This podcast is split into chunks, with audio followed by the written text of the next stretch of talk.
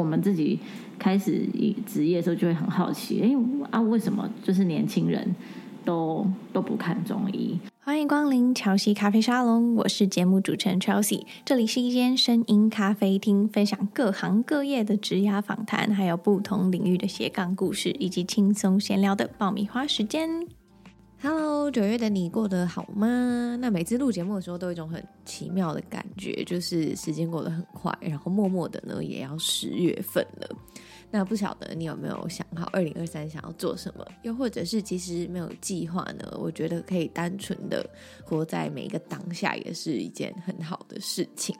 那最近呢，就是在欧洲的生活，就渐渐的有慢慢上轨道的感觉。也感谢有一些听众朋友在 Instagram 上面跟我的交流还有分享。如果你想要跟我聊聊天，或者是对于节目有想法的话呢，也欢迎你到我的 Instagram I M C H E L S E A C O M 找我。今天的主题是我们之前没有分享过的职业，就是中医师。那会想要分享这个主题呢，是因为有一次在朋友的现实动态上面呢，看到了这间中医，然后我觉得这间中医跟其他就是以往我们认知的中医非常的不一样，就是除了他们的室内设计啊非常厉害之外呢，他们出的很多像是药包啊，或者是以以往我们会觉得的那种中药材的周边商品呢，都非常的可爱。然后我就想说，哇，好厉害哦，居然有人可以把中医呢做成这么的有趣，所以呢就促成了这一次的访谈，然后来分享这一个中医的故事。让我们一起来欢迎祥源中医的陈医师。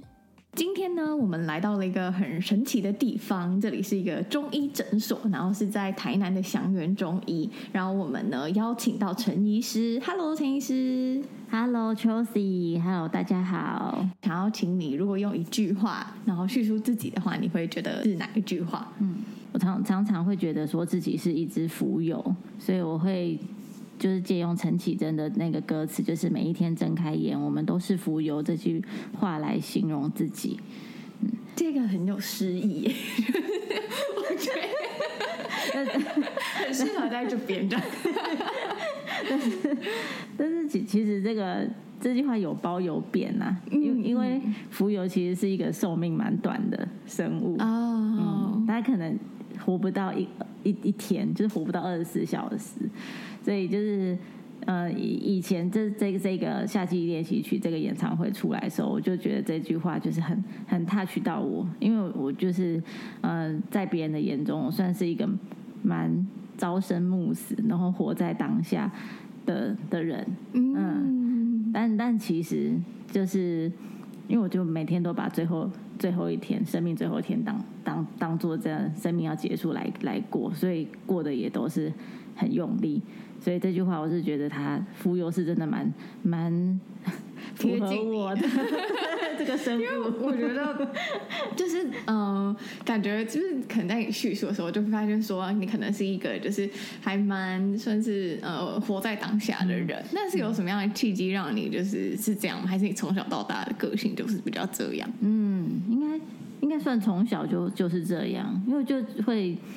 嗯，生长就是呃，有时候也是跟长辈在一起，就会看到比较多生生老病死。嗯啊，对他们长辈其实他们的生活习惯都很节俭啊，然后也不太会注重自己身体的状况，所以可能就是打拼了一辈子，却没有真的享受到。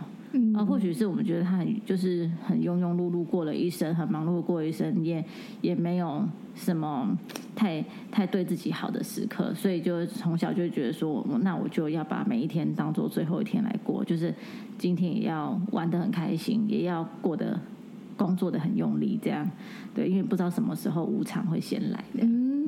那这跟你就是选择当中你是有什么有关系吗？应应应该是有，也是可以做个连接啊。因为医医疗业真的是很蛮长会看到很多疾病啊，或者是人很脆弱的时候，嗯、啊，那时候也是会觉得说很多事情其实现在不做的话。你不知道会不会带着这个很后悔的心，就是去去去了很远的地方。嗯，一开始呢，就是很有那种中医的氛围，就是会让人家想到可能庄子啊、老子啊这种无为而治这种感觉这样。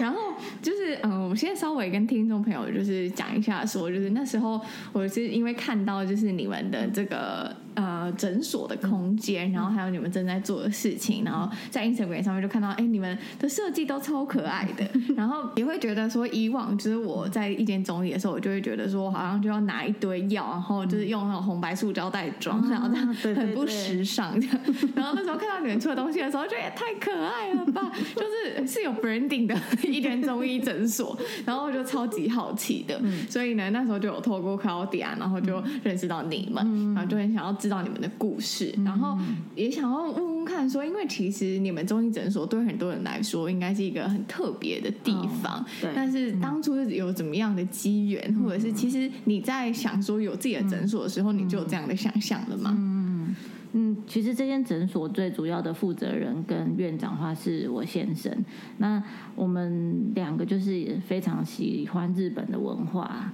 嗯，然后当当初我们还是见习医师的时候。就是呃，因为他是台他是台南当地人，那时候我还在嘉义工作。那我们约会的时候，他就带我去吃那个食品，食品的寿司店，也是我们台南有指标性的一间一间寿寿司屋，这样日料。然后那那时候我们就被他的装潢跟里面的一些氛围啊，然后设计所吸引啊。老板就是非常的呃人很好，就当做一个引引介人。帮我们跟本市设计的小佑做牵线啊，他们接的案子大部分都是以餐饮为主，嗯，所以第一次听到说，哎，有医疗院所愿意找他们去做设计，他们也是觉得很有趣。所以我们就陆续保持联络，直到就是从有提案到设计完，大概就是三大概三年多左右完成。其实还蛮久的耶，还蛮久的。嗯，因为他们之前呃医疗院所在设计上其实不嗯有很多法规的问题，它有一些主重点治疗区，然后还有一些消防啊、安全啊，还有要符合医疗法规的问题，所以这。过程中其实也经历了蛮蛮多波折，对，跟卫生局之间蛮多波折。嗯，但成品就是我们会觉得是有达达到我们所想要的这这样的光之这个气氛，让病人能够进来。他第一个心情上就放松，我们已经达成我们呃几乎快九成的 的治疗目标。嗯。对，因为走进来的时候就会觉得这里很像是一间，就是你说它要是一间咖啡厅也可以哦，对对对，对 那种感觉。嗯、然后尤其可能。嗯，就像你说的，本次设计他们所做的其实都还蛮有指标性的，对，对，所以那时候就是有看了，就是你们这些照片啊，嗯、然后就觉得说，哇，真的会一种是一种就是有别于我过去想象的一间中医。嗯、然后你刚刚有提到说，你跟你先生都喜欢日本的文化，嗯、那你们在这一次的设计的时候，有把怎么样的元素带进来？嗯，其实其实我们在想到这间诊所。的设计的呃，就是一个发想的时候，是我们有连续两三年的，就是暑假，我们就去京都玩，就是自助旅行。然后因为我们都非常喜欢喝咖啡，跟就是去跑吃茶店，所以我们就一天大概五六间五六间在京都跟京都附近的呃。就是奈良啊，啊或者是大阪啊这些地方，还有神户这个地方穿梭，那就是待到自己喜欢的嗯吃茶店之后，我们就去观察里面的一些设计，然后还有他给人的感受，然后希望可以。以后如果自己的店可以用这样的方式呈现，让让他们进来就有有一种哎，就是老老客人或者是老朋友 回家熟客制啊，回家坐坐，然后心情很放松，然后跟因为我就觉得我们很像那种吧台吧台手，他来我们就跟我们讲他们目现在发生了什么事情，然后我们给他一些建议，但。就是开药真的是其次啊，大部分其实呃其他的二十四小时都还是要靠他自己的生活，去改善自己的健康。所以我觉得我们就是扮演的很像吃茶店的那个老板的角色，这样、嗯、很有趣哎。因为那时候你跟我提到吃茶店的时候，嗯、就是我没有想到，嗯、对，然后就发现哦，原来是结合你们的兴趣。那、嗯、想要问说，在就是吃茶店这一块的话，嗯、你们有做怎么样的元素吗？比方说，可能在柜台上面啊。或者是在候诊室啊等等的。嗯，其实，在吃茶店的设计上的话，是刚开始我们是想要整体的颜色是要比较像大家可以去搜寻那个京都的六曜社，就它是比较暗色调的。然后，嗯、呃，座位的话也是，就是他们很喜欢用那个透明的、直接的落地窗，嗯、就可以看到外面，直接看到里面。然后再加上一些藤编或者是比较木质调的，可能这几个元素是比较符符合。那但当然还是会历经到，就是也是一样一些卫生法规的问题，没有办法那么暗，你知道吗？对对对对对。然后对，还有医疗院所要想。就是设计师还是觉得说，希望是给人家比较明亮、健康的感觉，所以那个颜色要漆的比较暗。他觉得我们变成老中医之后再来漆比较好。所以这也是很有那个，就有考虑到这一块。就是我感觉这风格是有点像那种和洋折中的那种风格嘛。嗯。但其实你们是有感受出来这种比较日式的这种元素，嗯、但是又整体就是又还蛮温暖的，嗯、对对对，对，所以还蛮推荐，如果是听众朋友的话，嗯、就是大家。可以来这里走走，然后顺便可能拿一些保健的 一些中药这样子。对，说到这件事情，就是我也很好奇，因为以前我们会觉得说，好像中医诊所的客群就是很年呃很可能有点年纪的长辈，对，然后就觉得说看中医这件事情好像有一点嗯有点老，对 对，你就不会觉得老派，他很潮流这样。可是我感觉好像就是来这里看中医就是一件很潮的事情，然后。想要问问看，说：“哎，你们这有没有什么有趣的故事？”嗯，嗯，的确，就是呃，小时候其实呃，因为院长自己他们本身家族都是西医，其实他是念了中医之后之后才比较，呃，好像他的外公也是中医，但是他其实他是从小是吃西药长大的。对，啊，问我们我自己的话，本身小时候也是，就是会去看中医，但是其实看中医的族群都是，就是比较长辈，嗯，然后可能长辈就会坐在那边聊天，那我就会很，就是后我们自己开始以职业的时候就会很好奇，哎啊，为什么就是年轻人都都不看中医？是是因为中药不好吃吗？还是？还是中医师太啰嗦，还是他们觉得看中医这件事情是一个很老派或是不科学的方式？所以，我们除了在诊所的经营上，就我们的一些设计啊，或者是我们呃想要传达的理念，我们都尽量嗯、就是扩大年龄层。当然说这边主要。呃，以白天的话，长辈还是以我们的主要客群没错，嗯、但是到夜诊或者是假日门诊的年轻人是真的很多，因为他们会从社群媒体上面发发掘我们，我们会用比较贴近他们的的生活模式的用语或是图片、照片吸引他们，觉得说哦，你其实是可以有其他的医疗选择，或是你要照顾自己的健康。啊，或者是用比较数据化、比较科学的方式，比如说结合一些科学研究，让他们知道说，哎，中药不是黑药丸，不是空吧空空，不是伤肾的，就是它是有疗效、有医学、有科学根据的，就是大家可以选择一些。其平常如果不是是那些慢性疾病，都可以使用中医这样。嗯，所以你刚刚提到说，就是长辈也是还是会来。那、嗯、长辈对于这样的空间有没有什么样的想法？嗯、应该还蛮多不一样的，就是看法的。对对对对对，刚刚开刚开始，其实长长辈会。蛮蛮排斥的，比如说就是，哦、真的有，嗯，会他会觉得说，第一个他这个是不是健保者这种中医诊所？因为其实大部分大家还是会以外观会以第一个考量嘛，会觉得说哦，设计的这么漂亮，是不是它是自费的诊所？对，会不会很贵？然后第二个就是啊，医医师这么年轻，他会不会看病啊？对，啊，第三个会就是会考量，就是里面的一些。安安全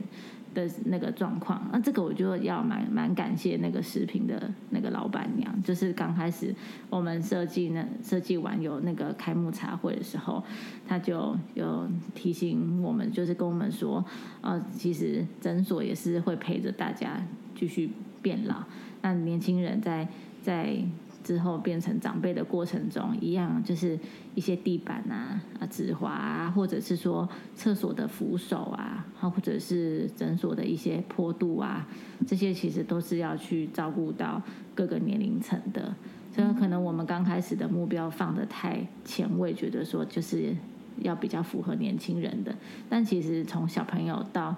呃八九十岁的老年人都是我们的客群，其实每一个年龄层都要照顾到才，才才是面面俱到的这样。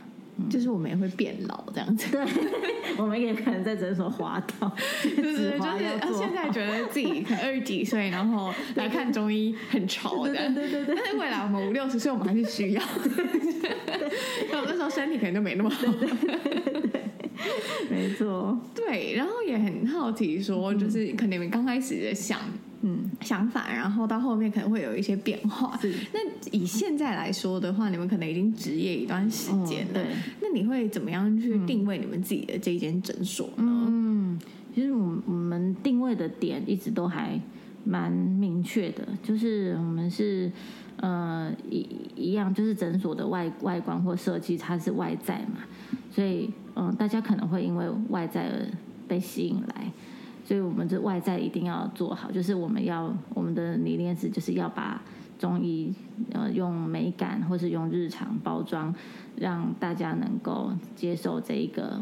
一个医疗，而不是把它当做辅助或者是另类医疗这样子认知，说它是一个健保的一个可以使用的健保的疗法这样。那第二个就是内在嘛，内在就是我们自己的医术。啊，这个是比较隐形，大家可能看不到，可能只有病人会懂。就是我们的治疗对他们来说到底是有没有帮助？像是呃，大部分我们在训练的过程中，有时候会听到病人讲说啊，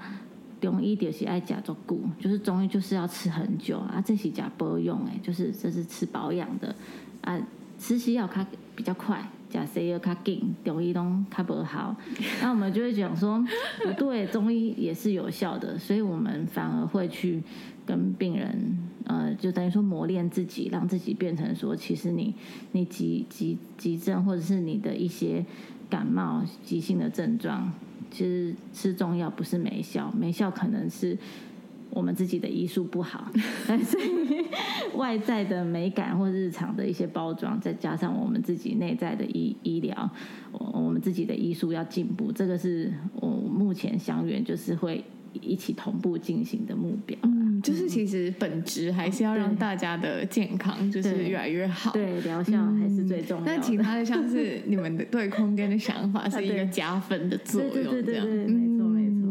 对，因为我觉得说，嗯，在呃，在看你们这些，不管是社群上面的经营啊，嗯、或者是你们想要为年轻人就是开拓另一个就是医疗的选择，嗯、然后感受可以感受到，就是你们还蛮用心在推广中医这件事情。嗯、然后我也很想要很好奇，因为其实过去啊。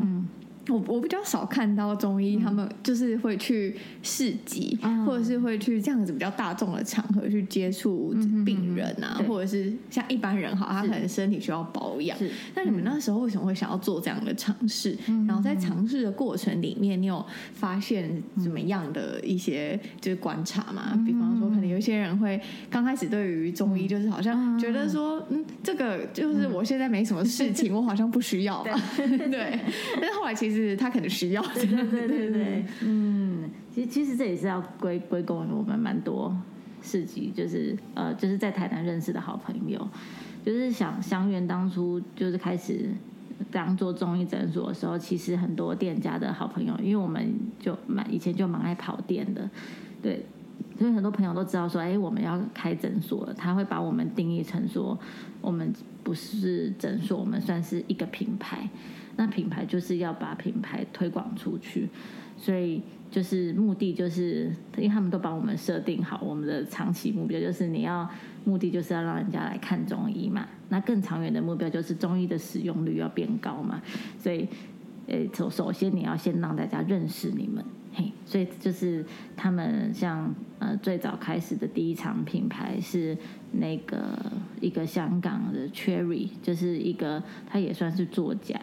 那他在他们家的那时候还没搬家的五层楼，五层楼公公寓是我们第一场去参加的市集，哦好哦、嗯，很可爱，它是还蛮少见的五层楼有电梯式的公公寓。然后那一场市集也认识了目前有很多好朋友，跟就是店店家这样。然后接下来的话就是草木，台南的一个草木就是咖啡跟一些策展的品牌，那也算是我们的很很重要的贵人，他就帮我们推广到呃就是草木的那个渔光岛的生生花知知识。但是因为毕竟我们平常呃医医师其实他才是潜在性的是一个比较封闭的职业，因为他就是在医疗院所。然后病人会自己过来，我们只要坐在电脑前面，嗯、然后把脉、打脉、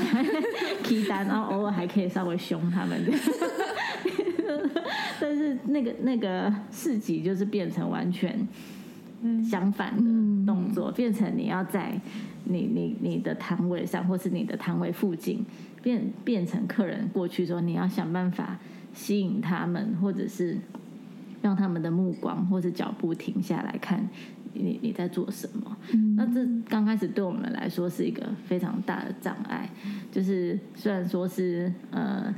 医医疗算是一个，也是一个蛮社交行为频繁的活动啊。它不是像说很多科是，比如说检检验科或者是病理科，只要待在 lab 里面看看片子，嗯、不用跟病人接触。但是我还是觉得在市集上面跟 跟客人接触是。很不容易，很大。这渔 光岛那天就这三天，虽然也是有成功把品牌推广出去，但是我们很像宪兵在站卫兵这样子，双手插在后面在罚站三天，然后等到可能有人走近了之后，就可以让他们介绍，非常欣喜若狂，就是跟他们介绍我们的一些理理念跟我们诊所的东西啊。那场那一场也非常幸运，也认识了很多好朋友，那他们也是我们的。病病人，到现在都还来保养，就是都会来这里这样。对对对，他们也非常非常喜喜欢，就很很难得的经验。嗯，很有趣耶。对因为就是我也会好奇说，就是在市集里面，你们怎么样去 呈现？对对对对。然后你们怎么样去叙述你们品牌？或者是我可以在那边有什么样的体验吗？对对对，其实其实是医疗跟市集之间，它也是一个模糊地带，也是牵扯很多。医疗法规的问题，所以我们在贩售一些东西的时候，比如说我们是用联名的方式贩售，这样我们就法规上比较呃会保护到医师或是整个医疗院所。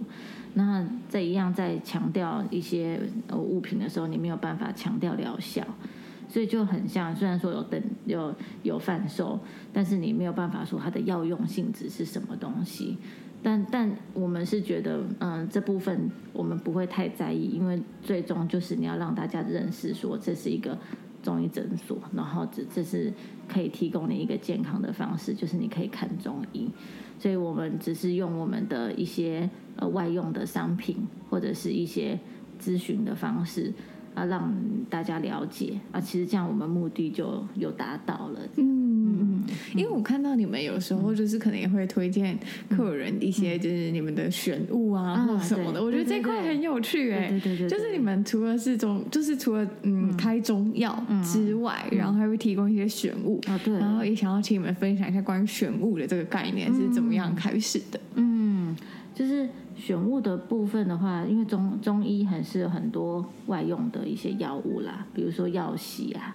药药药膏啊，然后或者是说呃一些中重要的一些呃，比如说泡澡的外用的呃泡脚包、足浴包这些，这些都是可以辅助病人在服用药物或是日常生活，让他们可以加加速他们身体的机能恢复的方法。那呃，与与其说我们嗯、呃，就是用外面买的，或是让病人自己胡乱的去做选择，那倒不如我们用我们自己制作的、认识的厂商或是药厂提供的的药物，我们自己贩售。对，但是这部分就也是一样，会牵扯到法规，是比较麻烦。是任何一个选物的贩售，我们都是医师开立，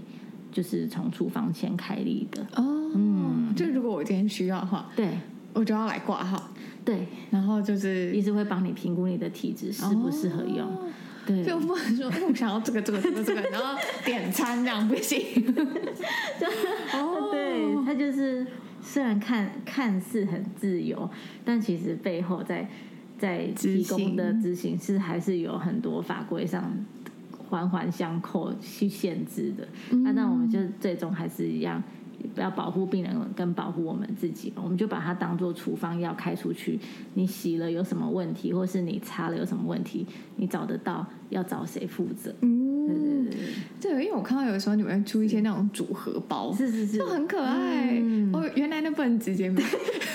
有处方间。那我就想说可以直接买，感觉不错。什么助眠什么之类的，就觉得很赞呢、啊。对，我就觉得这个概念很好。就因为我们过去可能拿回家，然后其实就是医生开什么我们就吃什么。对对对对。然后我们不会想要去了解那个中药材是什么。可是因为你们都会写出来，然后因为用的超可爱。然后大家如果就是，比方你们可能听这一集的听众，他们上 Google 的话，就会发现说，你们 logo 是一只乌龟。对，乌龟。为什么会想要用乌龟？因为它也蛮也是有两两层意义，就是第一层就是。呃，只是在中中医或古古老的一些，就是文文中中华文化，就是龟跟鹤都是很长寿的嘛。嗯，嗯，所以大家，然后药材中药材有很多都是乌龟，所以。我们就想说，哎，用一个材很多是乌龟，有有有有很多乌龟做成的药材，好酷哦！天哪，我真的长知识哎！有什么龟壳之类的龟板，嗯，龟板，他说那个不是他的名字，他是他是真的哦，真的乌龟的壳，嗯，但是有都是有很多台湾有这些药厂在专门在制作的，他们就会养一堆乌龟。然后取掉他们的壳，这样吗？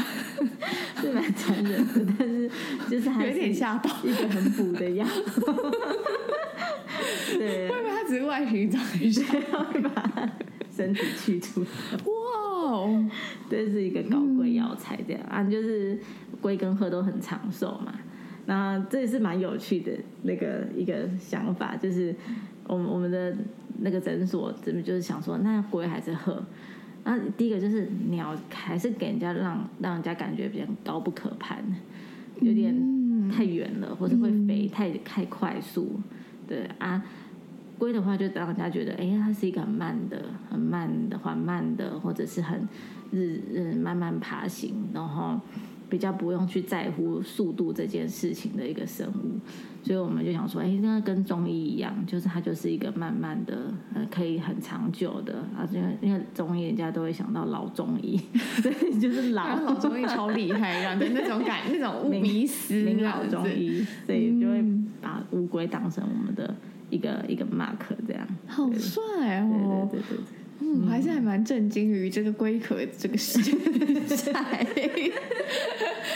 啊，但是其实你们的每一个就是药袋啊，或者是那个组合包啊，都会放上这个 logo。哎，对对对，我们的科学中药也上面也是只有乌龟，超级可爱。就是你说药袋上面印的那个一只乌龟，嗯，超级可爱。它上面不是很药厂或者一些传统名字，它就是。马克就是一排乌龟，啊，有一些设计师很可爱，他会把它挂在他的晾衣架上面，就是要换衣服就吃一包，又吃一包，还可以就是有助于大家准时吃药这样子。对啊，我觉得。设计这件事情真的就是可以为我们的生活带来改变，对对对。然后如果又再结合，就是中医真的是对很酷，就还是觉得很酷。然后又很又储值了这个乌龟 重要的这个知识，这样子。嗯，那在这个过程里面呢，就是你们应该会见过很多不同年龄层的这一些就是病人，对。那你有没有就是一些就是呃可能很年轻的人来，然后他们会开始就是把看中医这件事情变成是一个这种流行趋势？哦？有有有，这个这个也是蛮蛮有蛮有趣的。就是前阵子可能是因为拜本是设计所赐啊，最最早一批来的全部都是设计师，好酷。嗯，就是设计师来的标配就是挂相机，然后一来看完然后就说。哎，医师，我可以拍照吗？然后他们说，只要你不要拍到病人就好。嗯、他就开始去拍细节，拍细节，拍细节。所以那一批来的全部都是设计师。哦，嗯，就是第一批真初代、啊、他初代病人，有有有。他们通常都是什么睡眠不足，就是设计师真的要好好保重身体，感觉很爆肝。啊，就是身身体状况真的要要顾，因为很多熬夜比较多。嗯。嗯然后到到后后来一一批开始会出现，就是一些柜柜姐，嗯，比较年轻族群的也是有很多柜柜姐会来这样。然后去市集完之后就会认识摊友或摊主，嗯啊，他们也都很年轻，非常有才华。对啊，然后接下来就是比较多是店家，那台南台南店家的老板超多耶，感觉超爆多，身体也是要注意。感觉大家都来这里报道，哎，他们会在这里相相认，这样。很可爱。对对对，对，就等于说，其实也还蛮符合你们刚开始的想象的。对对对，然后可能过了可能二三十年之后，就会变跟着这一些台南的店主啊、设计师们一起。变老，对，一起变老，大家一起变成百年名店。之后就是就是，如果可能时间可能二三十年过去之后，这边应该会更有那个味道哦。对，没有在期待这件事吗？就是我觉得青出于蓝啦，可能会有下一间比我们更有设计感的中医出现。嗯，那我就可能有点像看着后辈长大的心情啊，因为那时候我们的最主要的心态可能也转换成会比较不一样。我现在已经变老中医了。就是会看，可能有些也是很有想法的年轻人，可能也会开的比我们更漂亮、更炫这样。嗯，那时候我就觉得，嗯，可能我们也有对学弟妹达到一点影响力。就是后来开始，我们这一辈之后开始，就是长大都看中医这样子，就会觉得说这是一件真的很酷的事情，这样子。对对对。对，那我接下来呢也很想要问你们，嗯、就是你们做了很多不一样的尝试嘛，嗯、那你中间有没有遇过一些你觉得比较挑战的事情？哦，诶，有在在白市集其实就是一个蛮挑战的，就是深深山啦，嗯、就是当初 Claudia 在邀请我们去神山的时候。因为是因为神山这这从它开始开办到现在，都是一个非常有指标性的一个市集活动。它其实已经不不算市集了，它就有点像一个文化，台南一些文化的推盛会，对对对，文化的推推广。因为他邀请的店家跟品牌，他们都有一定的一些理念，或者是他们的美美感。对啊，我们当初会觉得说。我们有有足够的资格去胜任这个市集的活动嘛？然后第二个就是，那我们要展现什么东西给给来市集的人？对啊，市集如果是照以前的模式这样子摆摊，大家看过去，那其实它比较像是一个贩售的过程。但是我们想要让大家了解说，一些。因为其实很多一样，就是蛮多中中医在健保上的使用率其实没有西医这么高，所以其实应该台湾有蛮多人是不知道中医在干嘛，嗯，或者是觉得就是阿妈阿妈阿妈去狗咖，对 对，或者是跟国术馆 国术馆混淆，对，去贴药布的，嗯，所以我就当时候就有一个发想说，呃，因为以前在学校老师会教很多临床技能，那我想说，哎，那我就把。我们看诊的一个模式，有点微型的模式搬到深山去。它有一个一个流程，就是挂号台，然后你说在那个展览，就是展摊位那边。对对对对，然后我们是一个，我们那那时候也是，就是很感谢那个 Claudia 跟策策他们策展跟那个卸载小五哥他们给我们一个很好的、也比较隐秘的一个小空间。它是一个 L 型有靠墙的。所以我们在那边可以稍微做一个遮蔽，然后就是从有点像小小挂号台的感觉，就是当然我们就是做全预约制啦，就是在深山的前一个月我们就开放预约。那因为这个还是有点像是呃，我有点类类看诊的模式，所以其实在跟客人沟通上是会蛮耗精神的。所以我们当初设定是一天只有二十个人，因为我们目的不是为了要就是赚赚太赚摊费或者钱，或者是赚钱这样，我们可能就是只是推广。因为我们当初是跟很多心理师啊、社工师的一些品牌是摆在一起，所以我们应该是负责的是是人的身心灵的层面。所以他就是在挂号完之后，我们就会先列印他的资料卡，他挂号嘛，他报到了，报到完之后我们会叫号，叫号完他然后会有椅子，然后对对谈，然后可能会从他的一些五官啊、讲话的模式或他的骨架。啊，或者是他目前遇到的一些问题，去帮他分型说中医的一些五行。其实中医其实是最主要还是要靠阴阳啦，但是阴阳大家比较不懂，就是任何东西的阴阳就是太一体两面了，所以我们是把它粗分为中医的另外一个看诊模式，就是用五行金木水火土去分它，它大致上是比较像哪一个类型？那这个类型的人常常会出现什么样的一些嗯？健康或者是生活的一些个性上的一些问题，嗯，那一样是也不能牵扯到太多医疗的。这个其实有点像是在命理，对，有点像，就是因为我是一个蛮热爱这个事情的人，对对对对。然后就是什么金型人、火型人啊，什么木型人，对，大概会长怎么样？对对，真的蛮。我也很想要给医生看一下，等下录完决定要自肥，然后看一下的，对对对，很酷，过程很疗愈。所以其实这个有点像是那种万本归宗的感觉，有点，就是很多东西它其实这些智慧是很像，只是演变成不同。的形式？对对对对对对对。那、嗯啊、看看诊完，其实也不是说看完就没事，就看完之后，你就是会有类似类处方签嘛，那一样会有，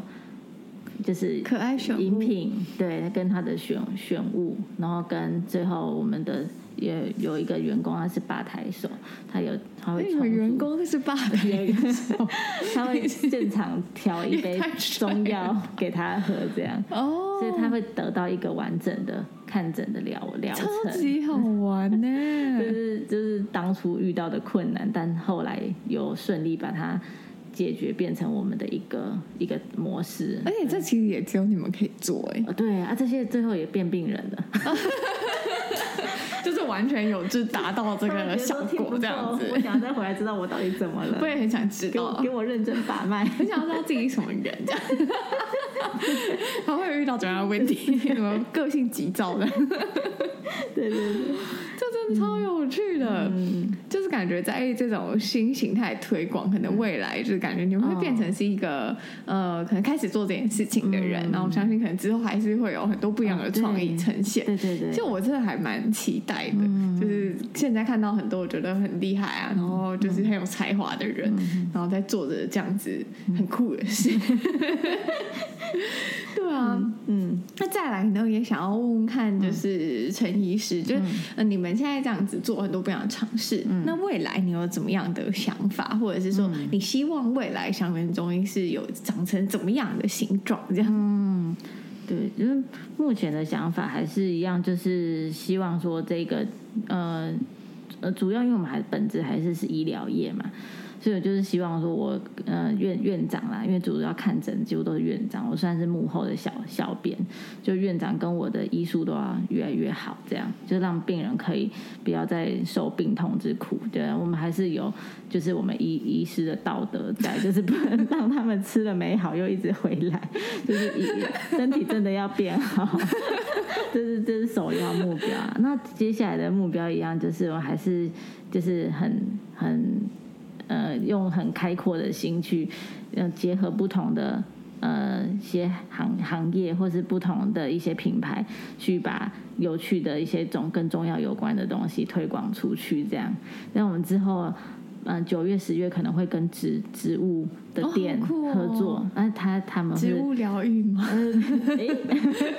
哎，先卖个先卖关子，对，就是一些植植物的店合作，那我也觉得这个也是一个让大家可以多认识植物，然后也知道植物的一些个性跟功效的一个好的方法，这样。很帅，就是感觉可以跟各行各业联名，嗯，对对对，对，好帅，感谢大家，感谢大家邀请我们。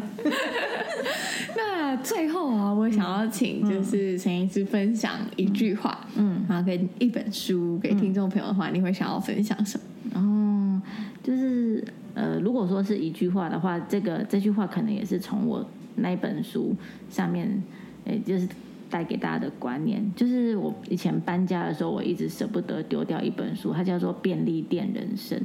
嗯，这本书可能。大家呃有也有在一些书店或者是咖啡店看过，就是他他传达的一个理念就是，呃，你因为里面的作者他是一个从大学毕业就一直在便利商店工作，到四十几岁都一辈子坐在便利商店当 part time 的一个，其实蛮酷的。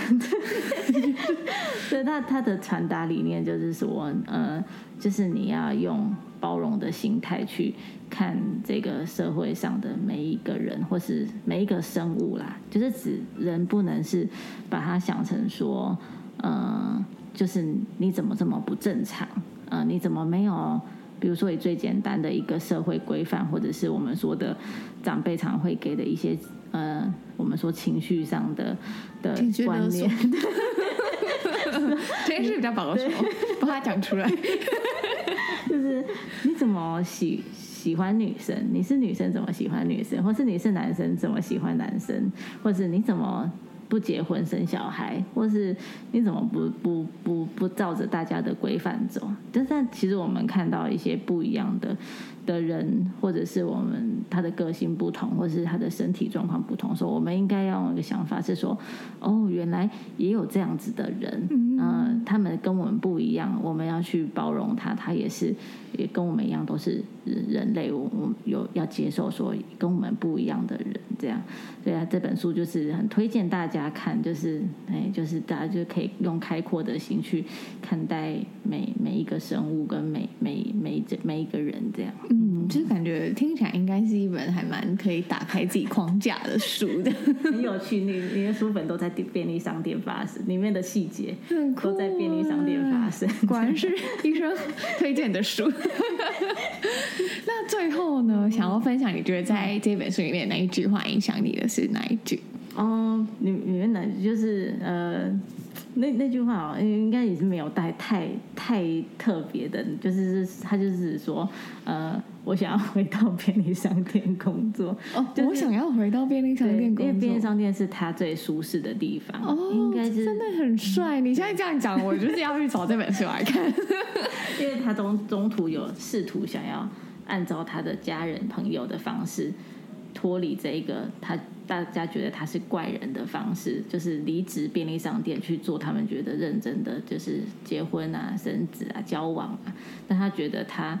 他其实有他自己的生活模式，所以他当他偶然的经过一间便利超商，听到了叮咚叮咚的声音之后，他就开始下意识的觉得说，这个才是他的生活。所以这也是要要就是跟。呃，大家分享就是，如果你目前做的事或行为，大家不一定觉得说，呃，你怎么会做这么冷门的事情，或是你做这个事不会成功啊？但是你，你其实要尊重自己心里的想法，就是你就是想这么做，你做这件事，你你才会快乐。这样，嗯，对对对，真的，哎，好酷哦！我一定要去找来看。很谢谢陈医师分享给我。那今天呢，也很谢谢陈医师分享了，就是你们祥人中医的这些故事，然后我也觉得很有趣。然后等一下就是录完之后，我就要给医生看一下我的面相。这样。那如果呢，有听众朋友对于这个中医很感兴趣的话，那欢迎大家如果来台南的话，可以来这边看看，然后也可以就是就是调养一下自己的身体。好，那我们就下次见，谢谢，拜拜，拜拜，谢谢。听完这一集呢，很推荐大家可以上网找找看祥源中医的报道，然后还有看看他们空间的样子，就可以发现说呢，他们非常用心的在筹备整个诊所的空间，想要带给别人很不一样的氛围。那我也很喜欢陈医师提到的，就是他们的愿景呢，就是可以跟街坊的邻居，还有陪伴年轻人跟小朋友一起长大，也透过看中医这件事情呢，一起慢慢的变老。那希望你喜欢今天这一集的故事，让我们下次见啦，拜拜。